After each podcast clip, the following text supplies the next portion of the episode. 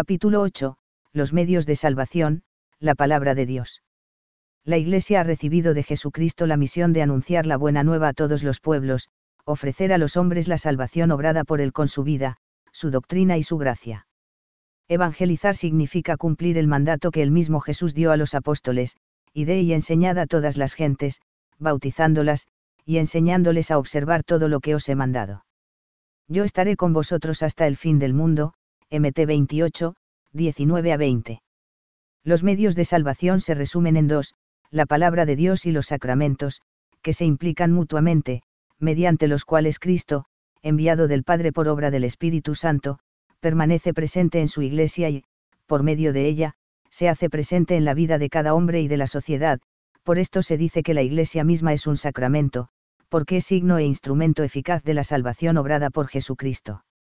La palabra y los sacramentos se pueden distinguir pero no se pueden dar separadamente pues se implican mutuamente, la palabra es preparación para el sacramento y la celebración sacramental incluye la palabra. La evangelización no consiste solo en mostrar a los hombres el camino que lleva al cielo, sino también en ofrecerles la gracia, la fuerza necesaria para recorrerlo. Cristo se hace senda, verdad y vida para los que le siguen por medio de su Iglesia, a la que ha confiado su doctrina y sus sacramentos. De todas maneras, así como se dice que Jesucristo es sacerdote, profeta y rey, así también se distinguen en la Iglesia los tres ministerios o funciones, triamunera, de enseñar, de santificar y de regir o gobernar que ella ha recibido de su fundador, de los cuales participan todos los fieles cristianos. 1. La función de enseñar. La Iglesia tiene como misión enseñar la fe católica. Una doctrina que no es suya, la ha recibido de Cristo su Señor y con la asistencia del Espíritu Santo la custodia, profundiza y enseña fielmente. Predicar el Evangelio a todas las naciones es un derecho y un deber propio de la Iglesia, que ella cumple con independencia de cualquier potestad humana, es decir, sin que necesite autorización de nadie para hacerlo, y aun contra quienes pretendieran reducirla al silencio. La doctrina católica se extiende a las verdades, sobre Dios, la Iglesia y el hombre, que el Señor ha querido revelarnos para nuestra salvación y a los principios filosóficos y reglas de comportamiento que se deducen necesariamente de esas verdades por eso la Iglesia puede juzgar sobre la moralidad de cualquier situación o conducta, personal y social, declarándola conforme o contraria al Evangelio, C. 747. Las consecuencias jurídicas de que Dios haya confiado a la Iglesia el depósito de la revelación son variadas. La más importante es que la misma Iglesia se funda y estructura en la palabra de Dios, a partir de la cual ella misma se conoce siempre mejor. En segundo lugar, la misión de custodiar y transmitir la palabra divina da origen a situaciones jurídicas, derechos y deberes, concretas para cada fiel, según su condición eclesial. La Iglesia predica que Dios, quiere que todos los hombres se salven y lleguen al conocimiento de la verdad, 1 Tim 2,4, por tanto todos tienen el deber ante el Señor de buscar la verdad y, una vez encontrada, ponerla por obra, una verdad que solo se encuentra completa y libre de errores en la fe católica pero como, la verdad no se impone sino por la fuerza de la misma verdad, que penetra suave y fuertemente en las almas, DH1, todos tienen el derecho a no ser obligados a abrazar la fe en contra de su conciencia y a nadie es lícito coaccionar a otro con este propósito, C748. En este contexto de libertad religiosa la Iglesia cumple su misión de predicar a Jesucristo y su Evangelio, palabra viva y eficaz, destinada, con la gracia divina, a cambiar la vida de los que la escuchan, la función de enseñar no es nunca una mera comunicación de ideas o de datos. A. El magisterio eclesiástico. Es el oficio de interpretar y exponer auténticamente, o sea con autoridad y en nombre de Jesucristo, la palabra de Dios contenida en la Sagrada Escritura y en la tradición. Este ministerio de la palabra Jesús lo confió a los apóstoles, quienes lo transmitieron a sus sucesores, es decir, al romano pontífice y a los obispos en comunión con él, cf. DV 10, CCE 85 y 100. Los pastores ejercen la función de magisterio con diversos grados de autoridad y en varias formas. Según la autoridad el magisterio puede ser auténtico, cuando se ejerce en virtud del oficio que se desempeña en la Iglesia, o privado, cuando quien expone una doctrina lo hace como doctor privado, en virtud de su personal preparación o autoridad en la materia, no es pues magisterio eclesiástico. El magisterio auténtico es infalible cuando por una especial asistencia del Espíritu Santo no puede errar al enseñar una verdad de fe o de moral. Ejerce el magisterio infalible, en primer lugar el Papa cuando, como cabeza de la Iglesia, establece con un acto definitivo que una doctrina debe tenerse como infaliblemente cierta, C. 749, 1.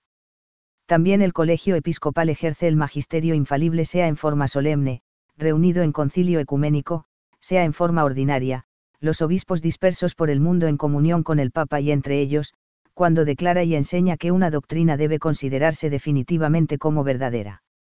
Ninguna doctrina debe considerarse infaliblemente definida si no consta manifiestamente que así es, C. 749, 3. El magisterio simplemente auténtico es la doctrina sobre la fe y la moral que enseñan el Papa y el Colegio Episcopal cuando no pretenden enunciarla como definitiva. Es asimismo auténtico el magisterio de los obispos en comunión con el romano pontífice, sea de cada uno de ellos, sea de los concilios particulares o de las conferencias episcopales. El motu proprio apástala asuaus ha precisado la potestad de magisterio de las conferencias episcopales, estableciendo que sus documentos adquieren valor de magisterio auténtico si son aprobados por unanimidad por todos los miembros obispos, o bien en asamblea plenaria por los dos tercios de los miembros con voto deliberativo y obtiene luego la recognitio de la sede apostólica.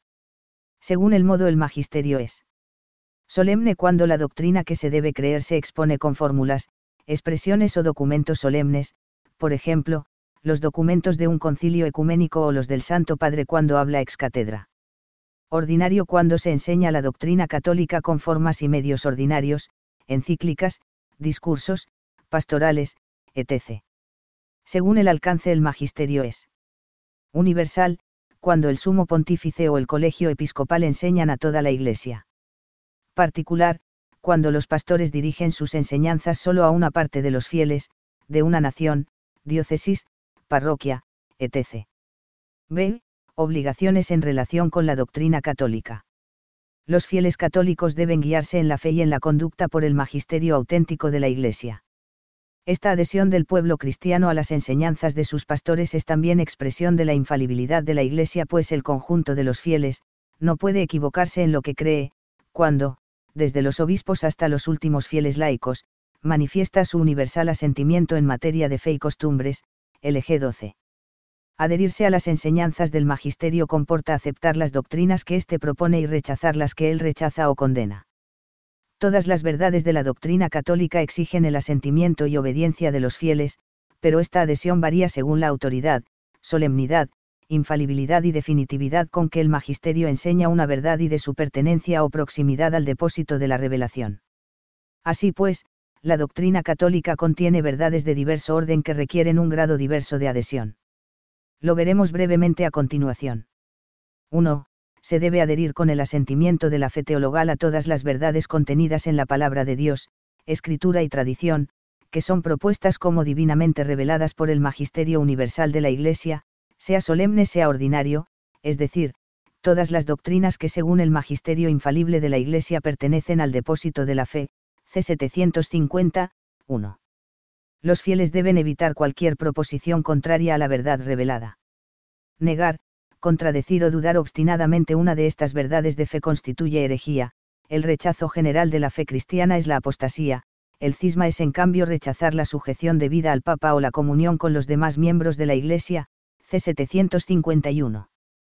Estos pecados contra la fe y contra la comunión eclesial, si se manifiestan al exterior, por ejemplo, en medios de comunicación, constituyen delitos sancionados automáticamente con la excomunión, C. 1364. 2. Se deben acoger plenamente y mantener de modo irrevocable todas las verdades sobre fe y moral que el magisterio de la Iglesia enseña que deben ser creídas definitivamente. Aunque no hayan sido propuestas como pertenecientes al depósito de la revelación, estas verdades están de tal modo ligadas con el que son necesarias para su custodia y fiel transmisión, C. 750, 2. Quien rechaza alguna de estas verdades enseñadas por el magisterio de forma definitiva, se opone a la doctrina de la Iglesia y si lo hace de forma pertinaz y externa incurre en el delito del C. 1371, primero. 3. Se deben aceptar con religioso asentimiento del entendimiento y de la voluntad las doctrinas que enseñan el sumo pontífice y el colegio episcopal con magisterio auténtico, aunque no las propongan como definitivas, C. 752 Rechazar estas enseñanzas es ponerse temerariamente en peligro de error y una desobediencia a la autoridad eclesiástica, y si se hace con pertinacia se incurre a sí mismo en el delito del C 1371, primero en el ámbito particular los fieles deben también acoger con religioso obsequio el magisterio auténtico de los obispos en comunión con el romano pontífice y con los demás miembros del colegio, sea del propio obispo, sea de la conferencia episcopal o de un concilio particular, C 753. En fin, todos los fieles deben acatar las constituciones y decretos de la autoridad eclesiástica que proponen una doctrina o rechazan una opinión, especialmente los promulgados por el Papa o el Colegio Episcopal, C. 754. Las enseñanzas de la Iglesia, además de a los fieles, se dirigen a todos los hombres, para que todos puedan conocer con certeza la verdad sobre Dios y sobre la Iglesia, así como los principios éticos que por tener su fuente en el ser mismo del hombre, son válidos para todos a nivel personal y social. Hay ocasiones en que los fieles tienen el deber de manifestar explícitamente su fe y adhesión a la doctrina católica, este deber se hace jurídicamente exigible en los casos que la ley dispone que alguien debe emitir la profesión de fe, normalmente al acceder a un cargo, dignidad o función. Son, entre otros, los casos previstos en el C833, los participantes en un concilio o sínodo, cuando se es nombrado cardenal, obispo, vicario, superior en un instituto de vida consagrada, párroco, rector o profesor de universidad eclesiástica o católica, etc. En estos casos la profesión de fe se debe emitir públicamente ante la autoridad designada y según la fórmula aprobada por la Santa Sede, que contiene el credo y tres proposiciones en las que se aceptan, distinguiendo el grado de adhesión, los tres tipos de verdades que acabamos de estudiar. 2. El ecumenismo. Se llama, movimiento ecuménico, a las actividades e iniciativas encaminadas a restablecer la unidad de los cristianos, por ejemplo, encuentros de diálogo o de oración con las otras comunidades cristianas, o la colaboración con ellas en obras sociales, etc. UR 4. Todos los fieles deben cooperar al conseguimiento de esta meta según sus posibilidades, pero promover, encauzar y dirigir las iniciativas concretas compete en primer lugar y para toda la Iglesia al Colegio Episcopal y a la sede apostólica, y según lo que éstos dispongan, al obispo diocesano y a la conferencia episcopal en sus respectivas jurisdicciones, C. 755. 3. El ministerio de la palabra de Dios. Anunciar el Evangelio es misión de toda la Iglesia, por consiguiente, a todos los cristianos se impone el noble deber de trabajar para que el divino anuncio de salvación sea conocido y aceptado por todos los hombres de cualquier lugar de la tierra, a 3D. En el cumplimiento de este deber cada fiel actúa del modo y con la autoridad, pública o privada, que le corresponden por su situación en la Iglesia. El ministerio público de la palabra recae propiamente en los pastores, quienes tienen la responsabilidad de exponer íntegramente y con autoridad el mensaje de salvación al pueblo que se les ha confiado y a todos los demás dentro de su jurisdicción. Cumplen este ministerio, el romano pontífice y el colegio episcopal para toda la Iglesia, cada obispo en su iglesia particular, C386, 1. Cooperan con el obispo diocesano los presbíteros, especialmente los párrocos, C528, 1, los demás con cura de almas y los diáconos, CC 756 a 757. Guiados por las enseñanzas de sus pastores, los demás fieles pueden cumplir su parte en la difusión de la palabra de Dios. Los consagrados, por el hecho de serlo, rinden un testimonio peculiar del Evangelio que pone de relieve, al mismo tiempo, su carisma propio, pueden además ser llamados por el obispo a cooperar en el anuncio de la palabra, C. 758. Los laicos, en virtud del bautismo y de la confirmación, tienen igualmente derecho y deber de difundir la buena nueva con la palabra y el ejemplo, C. 759. De ellos depende sobre todo que el mensaje evangélico llegue a todos los ambientes, aun los más alejados, para que la virtud del Evangelio brille en la vida cotidiana, familiar y social. Para poder rendir su específico testimonio en las diversas situaciones de la vida ordinaria, los laicos se esfuercen solícitos por conocer más profundamente la verdad revelada y pidan a Dios con constancia el don de sabiduría, LG 35. Los medios que usa la Iglesia para sembrar la palabra divina son muy variados. Tienen especial importancia la predicación y la catequesis, medios tradicionales que el derecho canónico reglamenta expresamente, pero también encontramos normas sobre las escuelas y los demás instrumentos de comunicación social, que la Iglesia tiene derecho a poseer y utilizar. A. La predicación, CC 762 a 772. Es la exposición autorizada de la doctrina cristiana al pueblo reunido en asamblea, sobre todo litúrgica. Ya en los comienzos de la Iglesia encontramos a los discípulos reunidos para escuchar la predicación de ese Pedro y los demás apóstoles, sobre los que el Espíritu Santo había descendido de forma sensible el día de Pentecostés llenándolos de sus dones. Se manifestó entonces la divina eficacia de la predicación, que fue recibida por los que escuchaban no como palabra de hombres, sino como lo que es en realidad, palabra de Dios, CF 1 CES 2, 13. Lo mismo sucede actualmente cuando la Iglesia se reúne para escuchar la palabra de salvación, que los ministros sagrados tienen el deber de anunciar a todos. La predicación es una función típica de los clérigos, C. 762. La ley regula lo relativo a este ministerio.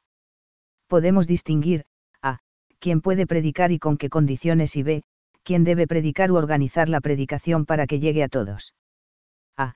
Todos los obispos tienen derecho de predicar en todas partes, a menos que el obispo del lugar se oponga expresamente, C. 763.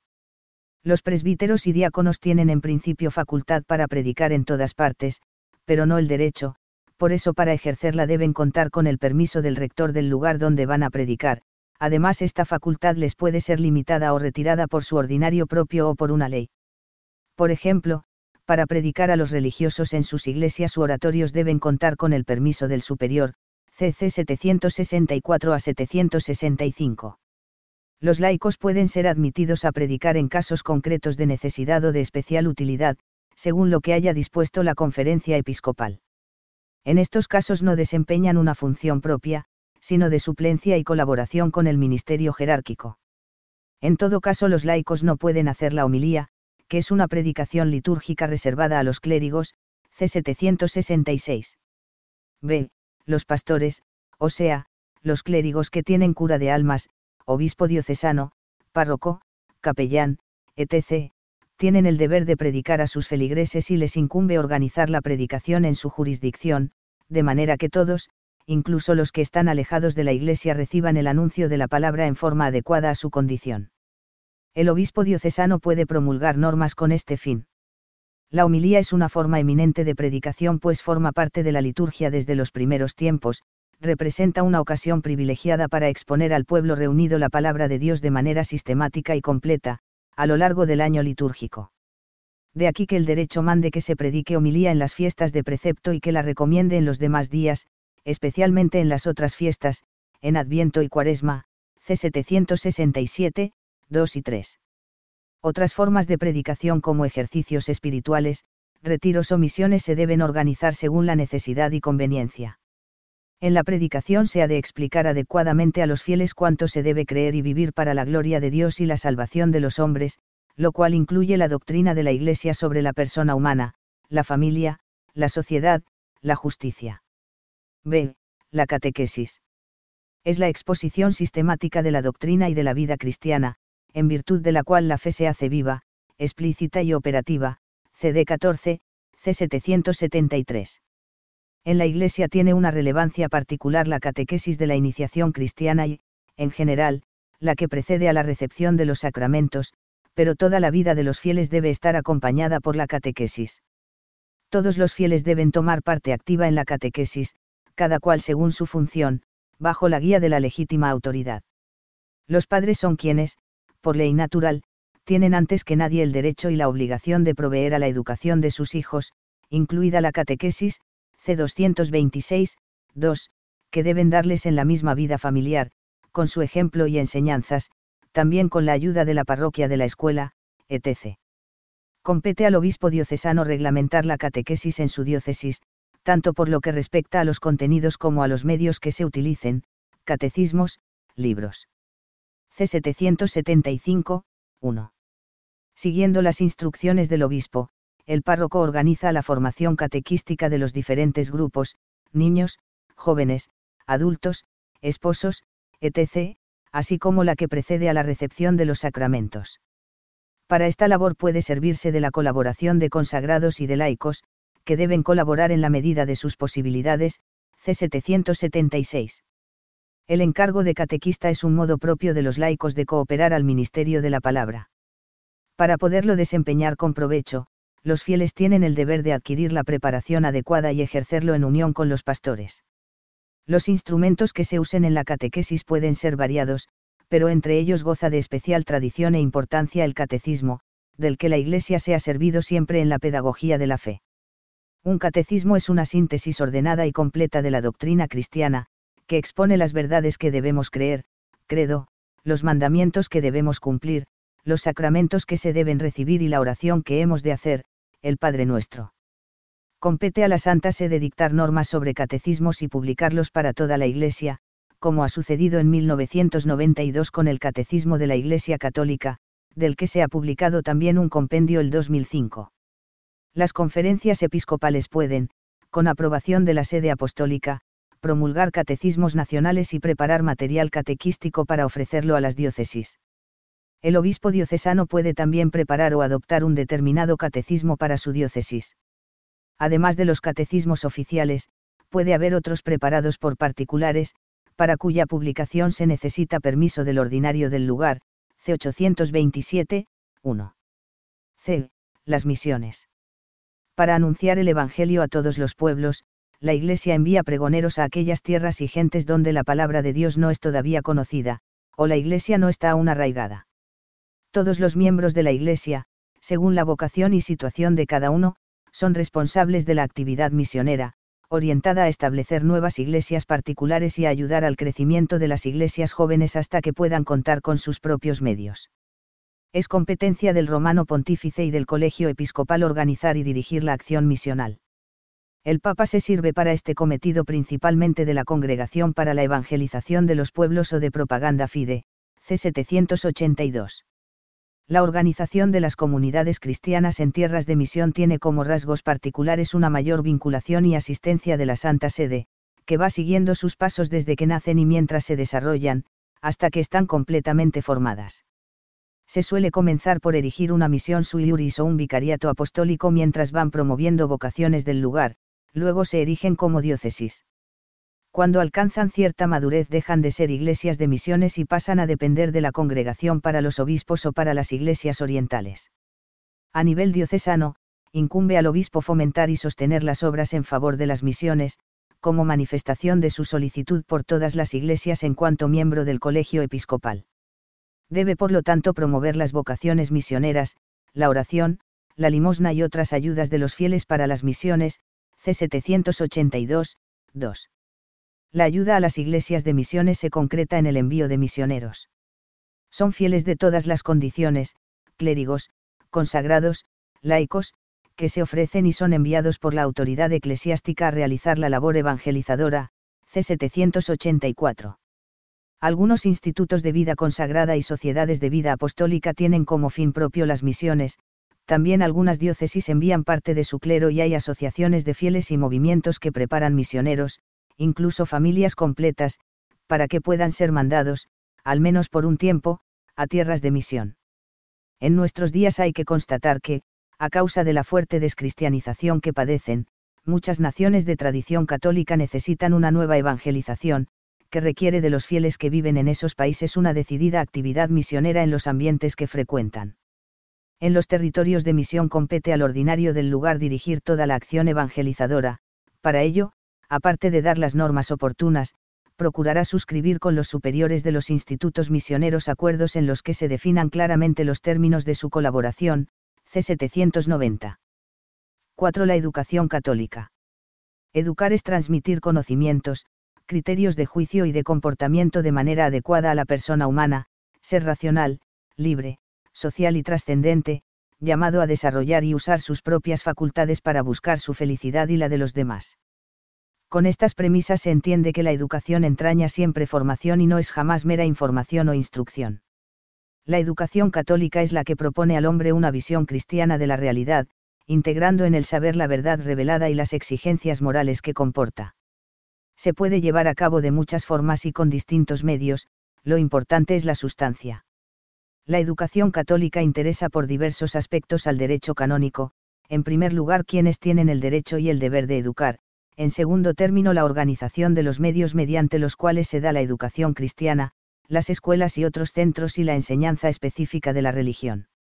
Como hemos visto, el derecho y deber de educar a los hijos compete, en primer lugar, por ley de naturaleza, a los padres.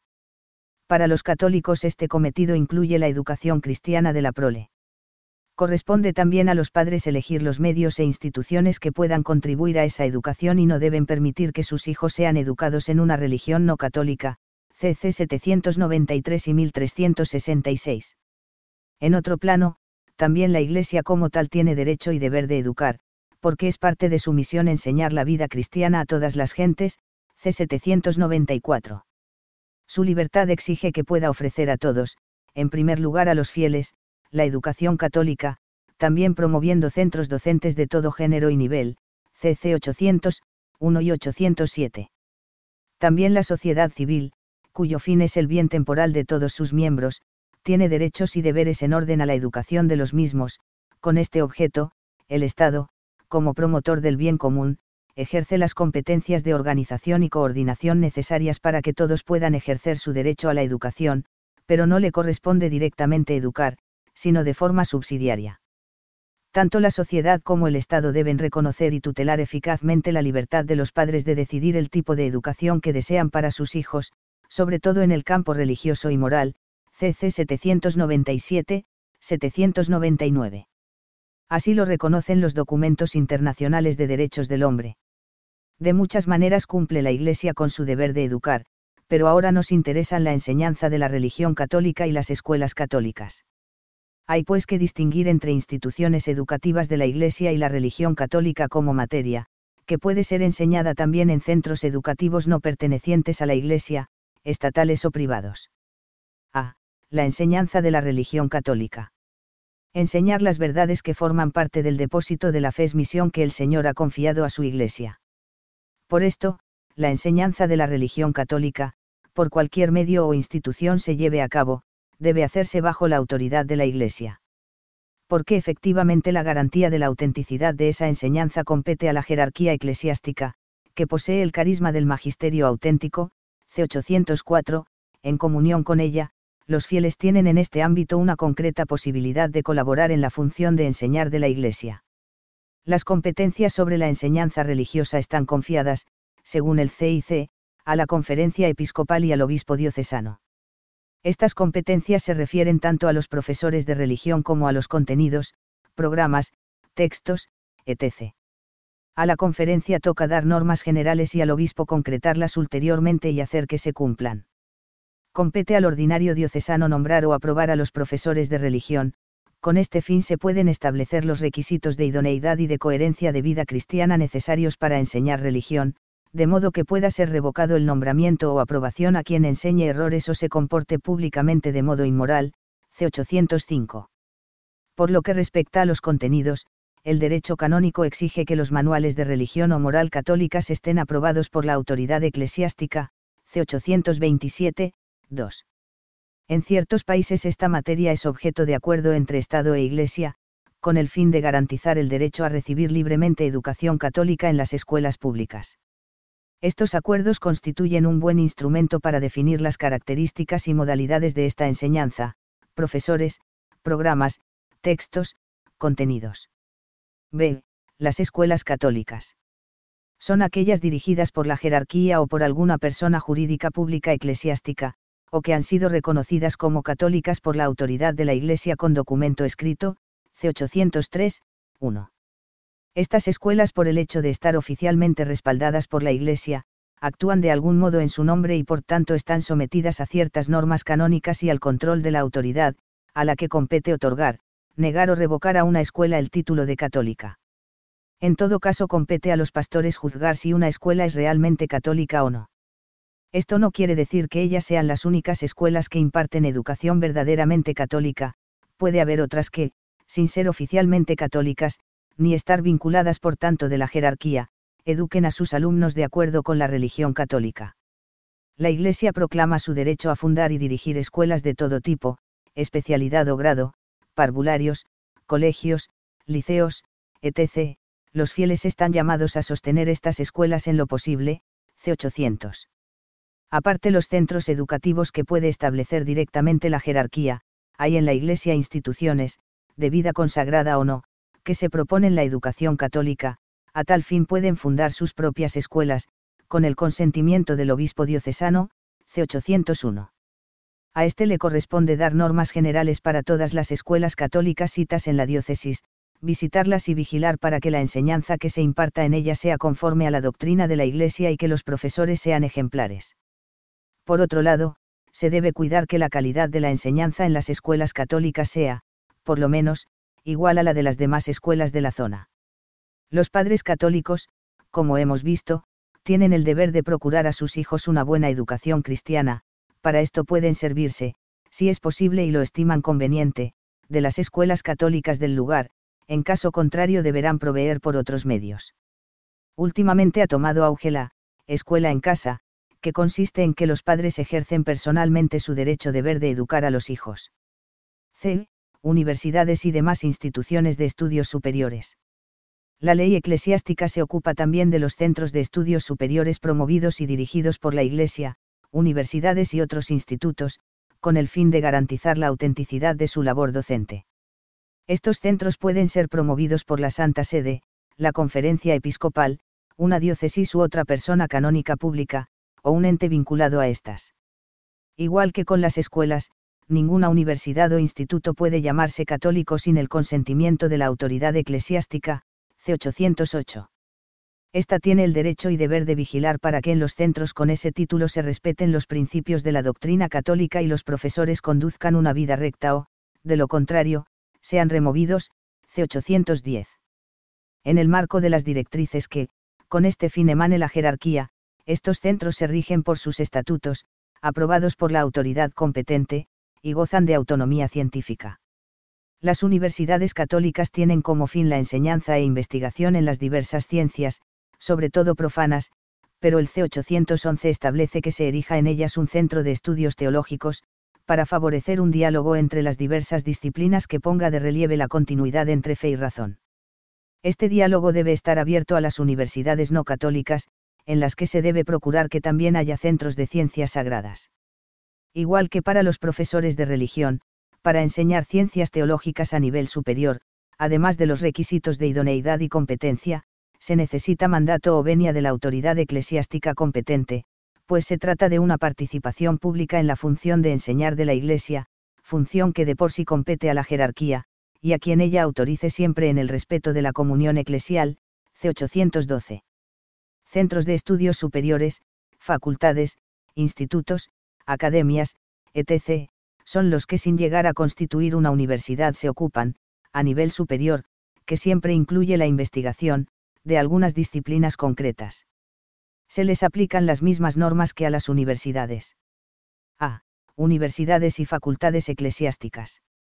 Las universidades y facultades eclesiásticas se ocupan específicamente de las ciencias sagradas o relacionadas con ellas, teología, sagrada escritura, derecho canónico, pastoral, C815.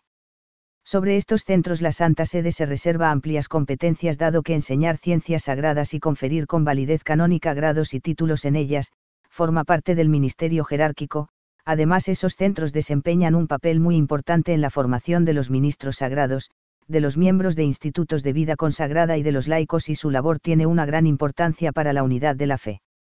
Compete concretamente a la sede apostólica, CC 816 a 817 erigir o aprobar estos centros aunque sean promovidos por otras instituciones eclesiásticas, diócesis, conferencias episcopales, institutos de vida consagrada, asociaciones. Sin este requisito ninguna universidad o facultad puede válidamente dar títulos o conferir grados con efectos canónicos. Aprobar sus estatutos y planes de estudio. La alta dirección de todas las universidades y facultades eclesiásticas, a la que se deben ajustar las autoridades de cada centro vigilar la rectitud doctrinal y la probidad de vida de los profesores, y pedir que estos sean removidos si esas condiciones llegan a faltar. Diferentes de las universidades y facultades son los institutos superiores de ciencias religiosas en los que se enseña teología y otras ciencias de la cultura cristiana. Estos institutos deben ser promovidos o aprobados por la conferencia episcopal o por el obispo diocesano, según el ámbito que tengan, los títulos que confieren pueden servir para enseñar religión en las escuelas, colegios e institutos, C821. El derecho de todos los fieles a la formación católica, C217, incluye la posibilidad de inscribirse, si reúnen los requisitos, en las universidades y demás centros de estudios eclesiásticos, la de obtener los correspondieres grados y títulos, diploma, licenciatura, doctorado, así como llegar a ser profesor de ciencias sagradas, con la venia de la autoridad eclesiástica. 5. Los medios de comunicación, los libros. La Iglesia tiene derecho a utilizar sus propios medios para propagar la fe. A su vez todos los fieles, pastores o no, deben procurar según sus posibilidades, que a través de los medios de comunicación se difundan fielmente la doctrina y la moral católicas, C822. Por su parte los pastores de la Iglesia tienen el deber de vigilar, cada uno en su jurisdicción, para que el uso de los instrumentos de comunicación no cause daño a la formación de los fieles. A tal fin pueden, entre otras cosas, señalar y condenar las publicaciones y escritos que sean contrarios a la doctrina o a la moral. Los fieles por su parte tienen el deber de no usar los medios de comunicación reprobados por la autoridad competente.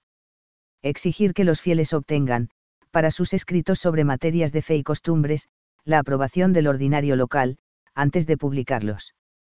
Estas funciones de vigilancia sobre los escritos y otros medios de comunicación, competen para toda la Iglesia a la autoridad suprema, y en su respectivo ámbito a los obispos, ya individualmente, ya reunidos en concilios particulares o en conferencias episcopales, C823. Concretamente el código establece que las ediciones de libros de la Sagrada Escritura sean aprobadas por la conferencia episcopal. Además, las ediciones vernáculas y las ecuménicas deben ir acompañadas de notas explicativas suficientes, C825. Preparar y publicar los libros litúrgicos compete a la Santa Sede. Sus versiones vernáculas serán preparadas por la conferencia episcopal y aprobadas por la sede apostólica. Para las demás ediciones, totales o parciales, el ordinario del lugar debe certificar que concuerdan con el original aprobado, CC 826 y 828. Los libros de oraciones para uso público no se deben publicar sin licencia del ordinario local. Los catecismos y demás libros de catequesis necesitan la aprobación del ordinario del lugar, excepto naturalmente los preparados por la Santa Sede, la Conferencia Episcopal o el Obispo Diocesano, C775. Los manuales y textos de enseñanza en las escuelas sobre materias de religión y moral tienen que estar aprobados por la autoridad eclesiástica competente, el ordinario diocesano o la conferencia episcopal. Los libros de texto de otras materias y los escritos que tratan directamente cuestiones religiosas o morales, se recomienda que sean sometidos al juicio de ordinario del lugar, C827. La publicación de textos legales o de actos de la autoridad eclesiástica precisa de la previa licencia de la misma, C828. En las iglesias y oratorios solo se pueden vender, dar o exponer libros publicados con licencia eclesiástica, C827, 4. Para obtener la licencia o aprobación de un escrito, este se debe enviar al ordinario del lugar de publicación o del autor el ordinario lo hace revisar por un censor experto quien debe darle, por escrito, su parecer sobre la rectitud doctrinal de la obra. Con base en ese dictamen el ordinario concederá o no la licencia para la publicación. Si la decisión fuere negativa se deben comunicar al autor los motivos, C830. Los religiosos deben obtener, además, la licencia de su superior, C832. Los fieles no deben colaborar sin justa causa en periódicos, revistas u otras publicaciones o emisoras que suelen atacar la religión o la moral, los clérigos y los consagrados necesitan además, para eso, la licencia del ordinario del lugar.